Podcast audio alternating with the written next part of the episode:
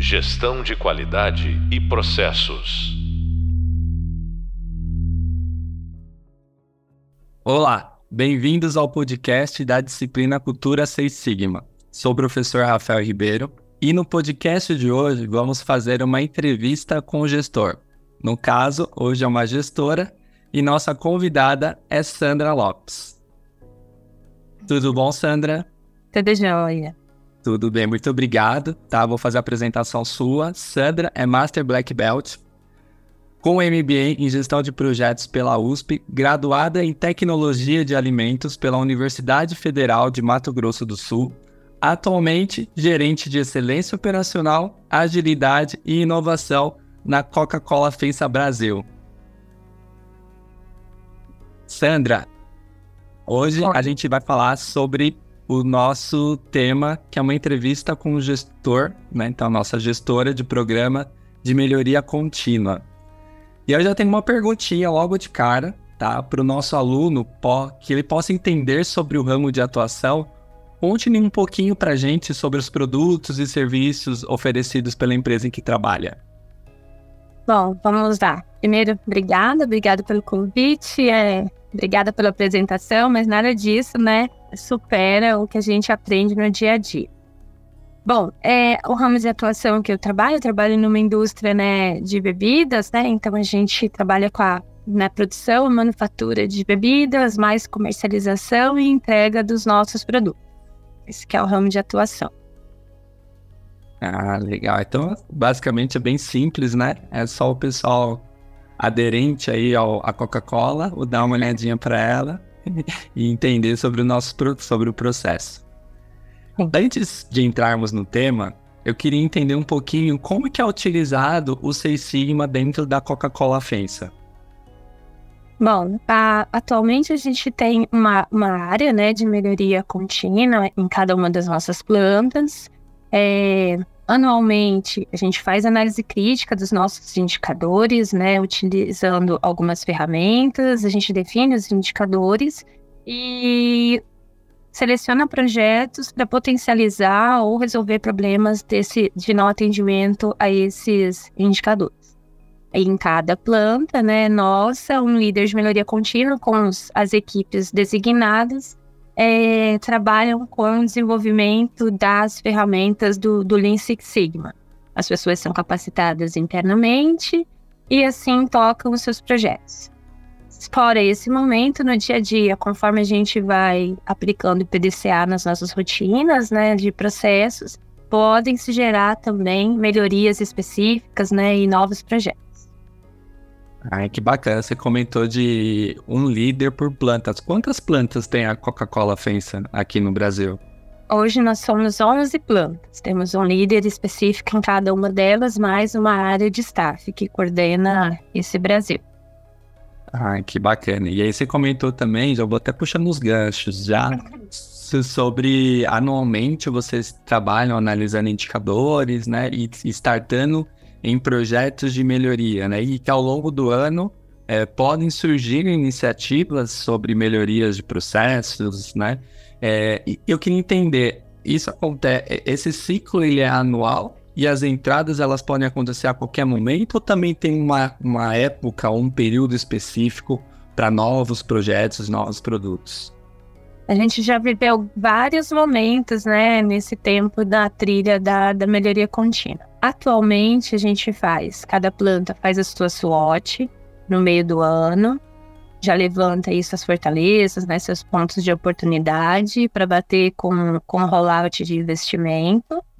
Depois, no final do ano, a gente já captura essas, esses projetos estratégicos que vieram dessa SWOT, mais todo o alinhamento estratégico da companhia para o próximo ano e define os projetos.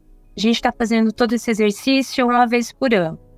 Mas, com a, a, a aplicação do PDCA diariamente, mensalmente, nas operações de análise dos indicadores, do que com ferramentas simples eu não estou conseguindo resolver, aí sim a gente starta novos projetos. Primeiro pontapé é o anual para o que precisamos melhorar e potencializar para esse ano baseado na estratégia. E depois vão surgindo, conforme vai, vai seguindo o ano, novas iniciativas e às vezes o mercado muda, a estratégia da companhia de repente é direcionada, né, pelo nosso, pelo nosso consumidor, precisa mudar. E aí a gente entra com novos projetos, é bem flexível. Ah, que legal. Aí você comentou sobre uma análise SWOT. Então, essa seria, talvez, pelo que entendi, a principal ferramenta aí para selecionar projetos é, nessa jornada anual? Sim, ela acontece bem no meio do ano, né? Então a gente tem aí um, um, uma quebra de tempo. Quando eu faço essa SWOT em junho, julho, depois em outubro, novembro, eu já tenho as entradas estratégicas para o próximo ano e a gente converge as duas para escolher os melhores projetos para o ano seguinte. Mas sim, ela é a ferramenta mais indicada no momento. Ah, que legal. E, e, os projetos, então, eles podem surgir também tanto dessa análise SWOT. Existe alguma participação? A alta direção participa? Existe, por exemplo, não sei, operadores? Qual, qual que é o, o público que participa dessa análise SWOT que vai gerar esses projetos? Bom, a análise SWOT é feita em cada planta com a participação dos gerentes locais, é, todas as áreas de qualidade, segurança, meio ambiente, produção, manutenção. E dentro desse rollout de, de áreas, RH, administrativo, a gente também escolhe pessoas de vários níveis hierárquicos. E neste momento, sim, né, são convidados pessoas realmente que estão na linha de frente, que estão no Gamba, para conseguir trazer máximo de informações da cadeia como um todo. Ah, que legal. Então participa todo mundo daquela planta, daquela fábrica. Isso, depois disso a gente consolida das 11 plantas e tem uma reunião realmente com a alta direção, né, e com gerentes estratégicos para definir quais são os projetos que a gente vai tocar para o, para o próximo ano. Ah, que bacana. E aí, ao longo do ano, as iniciativas que forem surgindo, vai, passa por, um, por uma aprovação de vocês, e aí vocês vão startando é, é, é, as equipes de projetos. Isso. Como a gente tem um modelo de operação implementado na, na Coca-Cola FENSA Brasil, dentro desse modelo de, de operação existe um, um item que é melhoria contínua. Então, quando os, o meu controle de processo não é suficiente para sustentar um indicador, sustentar uma meta da companhia, é startado no primeiro momento uma análise né, de MASP. E se a análise de MASP não consegue realmente é, solucionar esse problema, é startado um projeto. Ah, bacana. E no seu ponto de vista, como que a melhoria contínua é vista aí pela, pelos colaboradores? Aí, se puder falar até por todos os níveis. Sim, é, começando do, né, da, da parte da, da diretoria até gerencial, eu vejo que a melhoria hoje é, é um corredor, né, é um como a gente melhorar os nossos resultados, né? Quando a gente vai para níveis de média chefia e operacionais, a gente ainda tem um trabalho para ser desenvolvido de transformação da melhoria contínua, para que não seja mais um projeto, mais uma análise, mas que desenvolver essa cultura que é uma ferramenta para melhorar o meu processo, o meu dia a dia. Essa, essa é a trilha que a gente ainda está desenvolvendo. Ainda tá, eu vejo que ainda está um sistema muito, você ainda precisa forçar ainda não é da natureza, né, da média chefia até o chão de fábrica, a utilização das ferramentas naturalmente.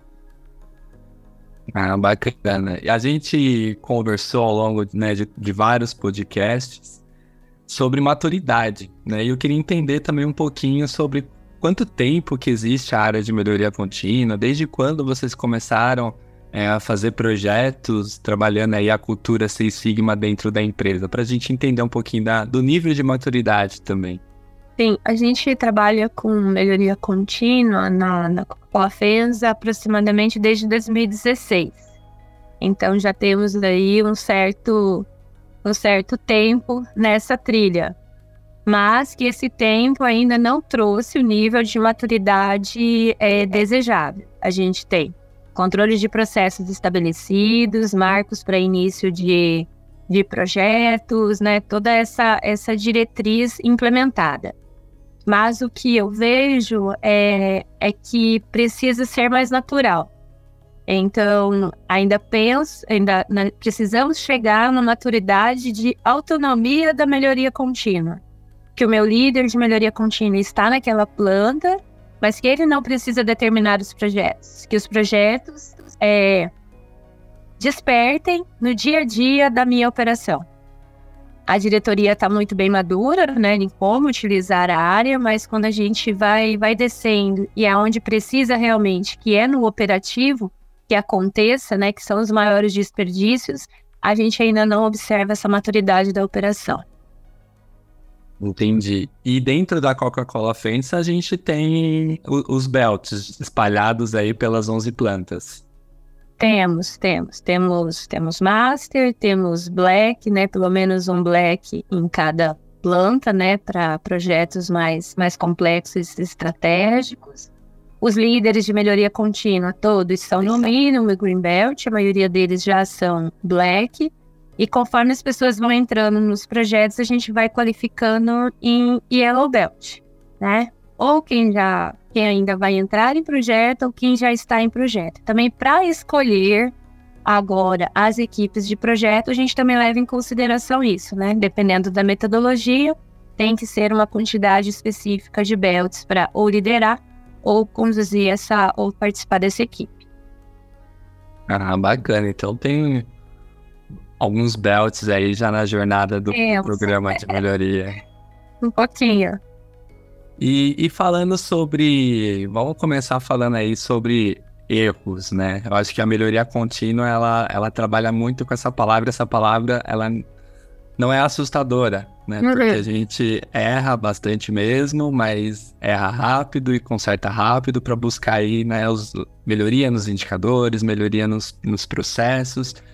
E você pode compartilhar quais foram aí os principais erros cometidos, né, que você já vivenciou junto aos times de projetos, e aí não somente talvez o projeto, mas falando do programa como um todo, né, porque o programa, é, quando a gente olha para o projeto, a gente está falando aí da, da nossa receitinha do DMIC, né, e quando a gente olha para um programa, tem todo esse trabalho de preparação antes, né, selecionar pro, projetos, realizar treinamentos, né, fazer, né, o follow-up desses projetos, o que, que você enxergou, o que você já vivenciou aí de principais erros para a gente compartilhar aqui com os alunos? É, o que eu vejo é que nós temos métodos, nós temos literatura, nós temos capacitação, tudo, mas tudo passa pelas pessoas, né? Então, o erro que a gente mais com cometia e comete, e ele está sendo corrigido, é escolher primeiro o, as pessoas com melhor perfil para as posições que vão puxar a melhoria contínua numa planta. Primeira coisa. Depois, escolher corretamente o líder de cada projeto. Né, o que mais se adequa àquele tema que eu preciso, não só por indicação, quem indica fulano, não, mas quem realmente é a pessoa que tem habilidade para tocar uma equipe de projeto, então tem que ter um perfil natural de liderança e que conhece um pouco daquele tema. Acho que a escolha do, da, dos líderes nessas duas posições é o mais importante. E é isso que a gente tem tinha, vinha errando mais e precisa ser mais assertivo. Definir, eu acredito, um perfil, né? Para. Não é to, todas as pessoas que têm um perfil para ser green. E nem todas as pessoas vão ter perfil para ser yellow. Eu tenho que ter o um mínimo mapeado de que pessoas vão ser, porque senão a gente gera só um passivo de quantidade e não gera qualidade, né? Desses HCs para tocar projetos. Acho que essa é a, a grande preocupação. É, a preocupação da gente não virar uma fábrica de, né, de formação de belts, né, mas ter essa qualidade, né? Sim. E, e, você comentou que o foco, então, né, nesse momento, estão nos líderes dos projetos. Isso, uhum. a gente é, começou a definir aqui o que, que são habilidades, né, atributos que uma pessoa precisa ter para ser líder de um projeto. E não como nós fazíamos antigamente, juntava numa reunião, quem vai ser o projeto do tema tal? Ah, vai ser fulano. Mas fulano tem os atributos para ser um bom líder? Às vezes ele conhece, às vezes está envolvido, mas ele não tem. Quando a gente começou a fazer isso, a gente observou uma maior assertividade, né? A gente começou também a mapear todo o histórico do que da formação acadêmica da pessoa, da formação Belt dela, dos projetos que ela fez e quanto que foi a taxa de sucesso nesses projetos. Baseado nessa grande, grande base de informações, a gente agora consegue escolher quem são os melhores para cada tipo de projeto, mais complexo ou menos complexo. E aí, então, vocês já estão indo além do, do conteúdo programático da formação de Belt, né? Vocês já estão fazendo também olhando as soft skills de, de cada pessoa para encarar aquele, aquele desafio, aquele projeto de melhoria. Sim, porque às vezes a, a pessoa é, fez o green e foi um ótimo, né? Um ótimo green. Mas às vezes a pessoa tem um perfil tão técnico, mas tão técnico e uma soft skills que a gente talvez precise numa liderança não desenvolvida, que isso atrapalha na entrega do projeto. E aí o projeto fica muito individualista. E quanto mais individualista ele for, menos ele vai chegar na minha operação, que é o grande objetivo, né? Então a gente começou a levantar algumas soft skills, sim. Ai, que bacana. Isso traz muito, muito forte a, a, a palavra cultura, né? Porque você está trazendo é, aprendizado para as pessoas, não somente né, no conteúdo programático de uma formação Belt, mas também das soft skills que todos nós temos que, que nos desenvolver, né? Sim, eu penso, eu tenho um lema para mim que todo mundo que passa por alguma iniciativa de melhoria contínua tem que ser uma experiência boa, tem que ser uma experiência de crescimento. Se não for, aquele colaborador que faz lá a sua atividade corriqueira não vai mais querer participar de um projeto, ele só vai querer participar de um projeto novamente, aplicar as ferramentas a partir do momento que fez propósito para ele e deixou alguma coisa boa nele. Se eu não tocar no colaborador, não transforma em cultura. Nossa, muito legal isso que você comentou, né? Porque são pessoas, né? A gente, Isso. os projetos são feitos por pessoas e, e, elas são a grande chave, de fato, pro, pro sucesso, tanto da empresa, da companhia, e para a melhoria dos resultados através dos projetos Seis Sigma, né? Sim. Legal. E falando aí de pessoas, então, né? O que, que você tem aí para compartilhar com a gente sobre exemplos de sucesso utilizando aí o Seis Sigma? Bom, a gente é, há algum tempo já trabalha né, dentro do sistema Coca-Cola com projetos é, de compartilhamento de boas práticas entre fabricantes. Então, a gente fez um trabalho de redução de quebra de vidro e redução de quebra de, de RefPET, que são as nossas retornáveis, em parceria né, com os outros fabricantes e a gente conseguiu reduzir consideravelmente o indicador. E a gente volta de novo em pessoas. Como a hora que a gente se junta, compartilha problemas, né? Com o mesmo ramo de atuação, como dá certo. Né? Então, esse é um case de, de sucesso dentro da, da Coca-Cola. Para todos, né? assim, a maioria dos fabricantes saiu de lá com boas práticas, boas soluções de problemas que às vezes estavam anos ali e não conseguiam se resolver. E aí, quando a gente fala de ref PET vidro, a gente está falando das embalagens da, da Coca-Cola, né? Ou, ou, de, ou de outro sabor também, né? É, a gente está falando da, daquela LS, né? Daquele vidro retornável de um litro que você vai lá né, no, no, no bar, no, no mercado e compra. E a gente está falando daquela retornável também, aquela ref PET, que é um, um plástico, né? Com, com vidro, mas que retorna também que são as hoje pensando em sustentabilidade, né, em meio ambiente, é uma das frentes mais importantes da Coca-Cola. E aí, quando a gente fala das quebras dela, seria o, o não retorno para as fábricas, isso mesmo? Isso, isso. Uma garrafa é feita para durar X é, tempo, né? E hoje e antes ela estava é, durando muito menos que aquilo. Então, quer dizer que o quê? Que toda a minha cadeia produtiva, né, dentro da minha fábrica e no meu consumidor, estava acontecendo alguma coisa que estava estragando a minha garrafa antes do, do planejado. E aí, quando a gente se juntou como grupo Coca-Cola e começou a dividir tudo que cada um faz para melhorar etapa do seu processo, isso foi um ganho exponencial. É, que bacana, mas aí vocês tiveram que envolver é, uma parte comercial, consumidor final. Sim, Sim, é, a parte comercial, a parte de capacitação do meu consumidor, do, do meu ponto de venda, para o meu ponto de venda começar a capacitar o meu consumidor final, né? É um trabalho ainda não finalizado, é em constante melhoria, né? Principalmente dessa capacitação, né? Do meu cliente final entender que ele precisa levar aquela garrafa para casa e que ele precisa cuidar para ela retornar. Nossa, então foi um projeto muito grande, muito robusto, de diversas áreas e com todas as franquias trabalhando em conjunto. Vários stakeholders envolvidos, imagina, né? que legal, muito legal esse case de sucesso. E, e olhando agora para fora, né? Vamos sair um pouquinho aí da, da Coca-Cola, né? Quando a gente olha aí para o Lean Six Sigma, né? Dentro de um cenário com tantas metodologias e ferramentas novas, o que, que você enxerga, né? Da, da vivência do Seis Sigma daqui para frente? Bom, é, a gente está bombardeado nos últimos anos de muita coisa, né? É Scrum, é Agile, é, né, né? São, são N, N, N é, possibilidades de fazer de forma mais ágil, talvez mais assertiva. É, mas eu vejo, e falei isso hoje no treinamento que eu estava dando, que nada vai substituir a base. A base é o Lean Six Sigma. A base são as ferramentas que a gente aprende aqui no, no Six Sigma. Mesmo que eu venha com, a, com as novos frameworks ou novas formas de fazer é, projetos, nada vai substituir eu saber fazer bem um AVOC, nada vai substituir eu fazer bem uma Ishikawa.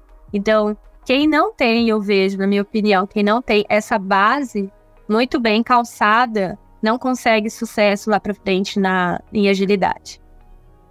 Nossa, muito bacana você comentar isso, né? Porque hoje a gente, né, com tantas ferramentas, metodologias, a gente, muitos olham para o Seis Sigma, né? E falando aí da cultura também Seis Sigma, como talvez uma ferramenta ultrapassada, né? E, e não é. é. isso, né? Ela, é, ela continua sendo a base para todas que estão surgindo. Isso, não adianta a gente fazer, por exemplo, engenharia e não ter tido uma boa matemática, sabe? São esses meio que comparativos. Eu preciso de uma base sólida para eu conseguir gerar essa agilidade lá na frente. Não vejo, não vejo como ser diferente. Nossa, muito bacana, né? E aí, e aí reforçando a importância dessa jornada Seis Sigma, né? Seja aí começando pelo white belt, indo pro yellow belt, green belt, né? Eu acho que você vai juntando as ferramentas, te capacitando e a própria formação também, quando a gente está dentro dessa jornada belt, ela vai instigando a gente a conhecer outras também. E quando a gente vai conhecendo outras, a gente vai vendo que o Seis Sigma ele, ele vai ser usado, né? Porque é uma, é uma receita que, que dá certo e faz sentido para resolução de problemas, né? Sim, e eu vejo também, né, que não é tudo que dá para fazer ágil. Algumas coisas eu consigo fazer, outras não. Então, eu acho que se você tiver essa base muito sólida, fica mais tranquilo de você, né? E escolhendo. E não é a gente que escolhe, né? São os problemas e os dados que escolhem como querem ser tratados. Então, acho que esse pensamento, uma pessoa que trabalha com melhoria contínua precisa ter. Nossa, muito legal que você contou. É, sobre, sobre dicas de sucesso aí, falando até do programa, né? Olhando já por cima dos projetos, né? Sobre o, um programa, o que, que você deixaria aqui para os nossos alunos como dica de sucesso? Né? Então, a gente está fazendo a entrevista com a gestora, é, gerente de, de do, do, dos programas de melhoria contínua, né? E o que, que a gente pode deixar como dica de sucesso para que esse programa seja não somente duradouro, mas que seja sustentável também. Eu vejo que o programa ele precisa ser simples, ele precisa falar a língua das pessoas. É... A, minha, a minha gestão de melhoria contínua é baseada muito em pessoas, então tudo que eu planejo, desenho junto com a minha equipe é para facilitar a minha operação. Se eu estou fazendo um programa de, de Lean Six Sigma, seja qual for, e isso não melhorar o trabalho do meu operador lá na ponta, não faz sentido. Se está onerando mais trabalho do que solução, não faz sentido. E é aí que a gente tem que parar, né, para ver se a gente não vende, não produz e não entrega aqui no meu negócio, né, no negócio onde eu trabalho, a minha área tem que fazer todo dia alguma coisa para facilitar. E se eu facilitar, sim, aquele operador vai ver sentido na área de melhoria contínua e vai querer entender mais e vai se engajar, e isso vai transformar a cultura. Eu acho que é isso, pensar não no programa só, mas o quanto que ele está fazendo sentido e melhorando a vida lá na ponta. É muito legal. E a gente volta a reforçar sobre aquilo que a gente conversou dentro do podcast, né? Que é sobre pessoas, né? Então, o quanto que conhecer, vivenciar a cultura Seis Sigma vai ser transformador para aquela pessoa, não somente também no posto de trabalho, mas na vida dela, né? Sim. Uhum. Muito bacana. E sobre dicas preciosas aí como gestora, para alguém que está ingressando, está começando agora, teve seu primeiro contato sobre Seis Sigma, o que, que a gente daria como dica aí para essa pessoa que está ingressando nessa jornada Belt? Primeiro, estude, se dedique, mas exercite o máximo de projetos que você possa fazer. Não tem um projeto da empresa, faz um projeto pessoal e usa o método, sabe? Eu, eu acredito muito nisso. A gente estuda muito, lê muito, é compradores de livro, é consumidores de vários, várias comunicações que hoje estão à nossa disposição a todo momento. Mas nada vai substituir você fazer, você praticar. Então, você que está começando, né, seja num cargo, né, ou lá na, na operação, ou seja num cargo de gestor, mais importante ainda, se você for gestor de uma área, vá lá e viva. Viva a melhoria contínua na operação. Isso vai te dar é, bagagem e vai quebrar vários paradigmas que a gente não aprende nos livros. Nossa, isso é verdade. Vivenciar, né? É. Sem, medo, sem medo de errar também. Eu acho que é importante isso, né? Porque é, é algo muito novo quando você vai trabalhar com projetos de melhoria. São fases diferentes, são ferramentas. A gente tem ferramenta para cada fase. Então, no começo ele pode até assustar, mas igual você comentou, acho que vale até a pena reforçar. Vivencia, né? Vivencie esse projeto, se permita vivenciar, se permita errar, se permita a entender, né? Eu acho que um termo até que a gente não falou aqui, mas vivencie o Gemba, né? Eu acho isso. que é principalmente isso, né? É bem isso mesmo, porque aí a gente começa a quebrar é, vários, vários paradigmas e a gente vive numa, num momento agora de, de tanta informação, é tanta, tanta, tanta, tanta, tanta informação que a gente tem e que pode acessar, mas que é só vivenciando que você vai entender a, a melhoria na, na, na verdade. Legal. A gente está tá falando de pessoas, aí me vem um tema aqui na cabeça sobre reconhecimento, engajamento. Vocês têm alguma algo mais estruturado sobre esse tópico? Como é que funciona, né? Porque é, é, é o desafio são as pessoas, né? Como Sim. fazer as pessoas é, quererem fazer projetos todo ano, né? Se engajarem mais, né? Vocês trabalham com algum tipo de reconhecimento para o pessoal que, que, participa, vivencia a, a cultura Seis Sigma dentro da Coca-Cola Fensa? Sim, a gente é, trabalha então, no, no, início do ano são startados projetos e vão criando outros, e aí no final do ano a gente tem aí uma gama de, de vários projetos, né? E aí cada planta indica, né, algum. Além da gente fazer os tollgates, né, o evento de a entrega de todos os projetos do ano, com a parte da, da diretoria junto, para gerar um reconhecimento, um agradecimento pontual. Cada planta, né, escreve o seu melhor projeto e a gente faz um concurso, né, com uma banca para escolher os melhores projetos do ano, né? O ouro, prata e bronze.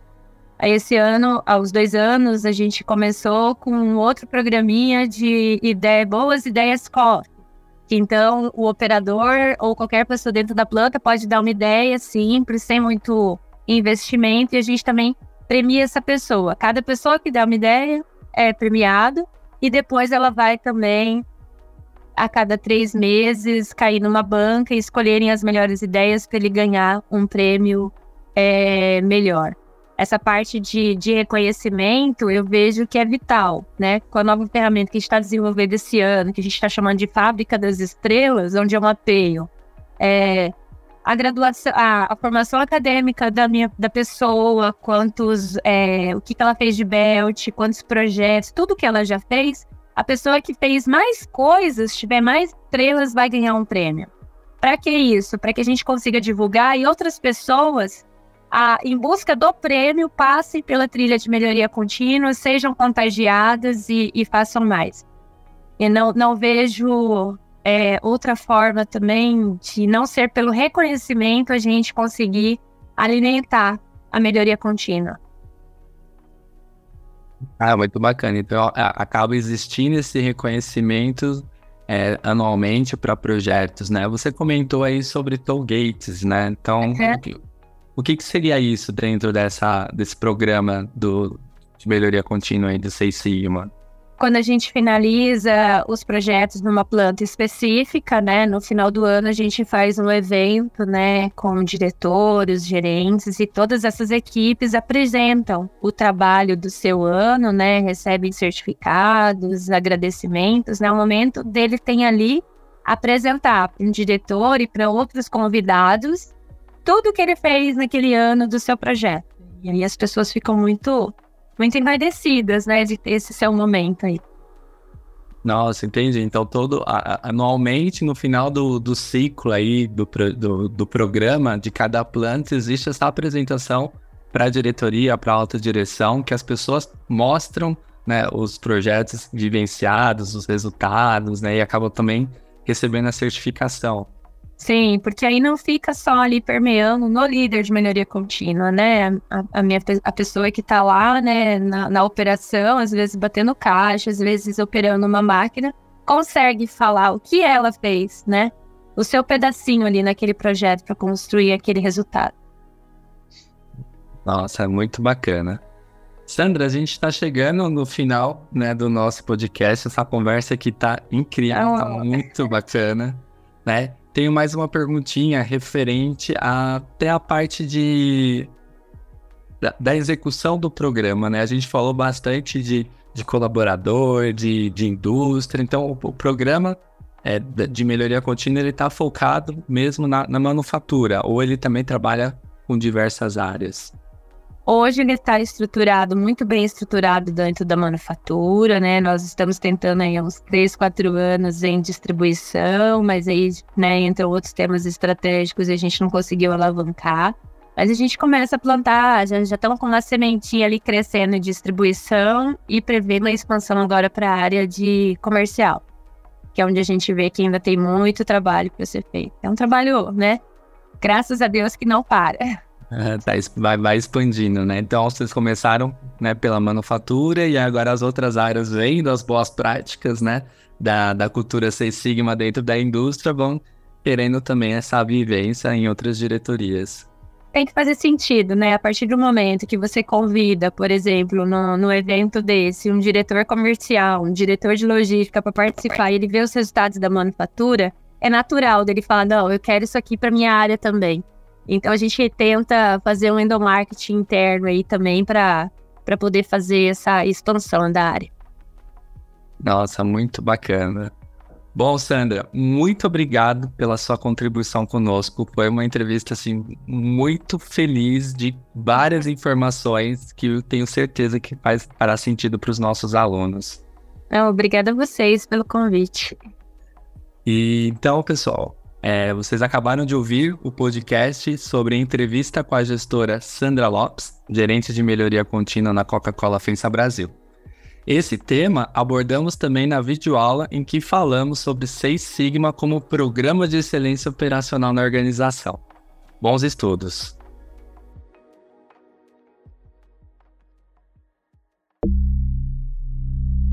Gestão de qualidade e processos.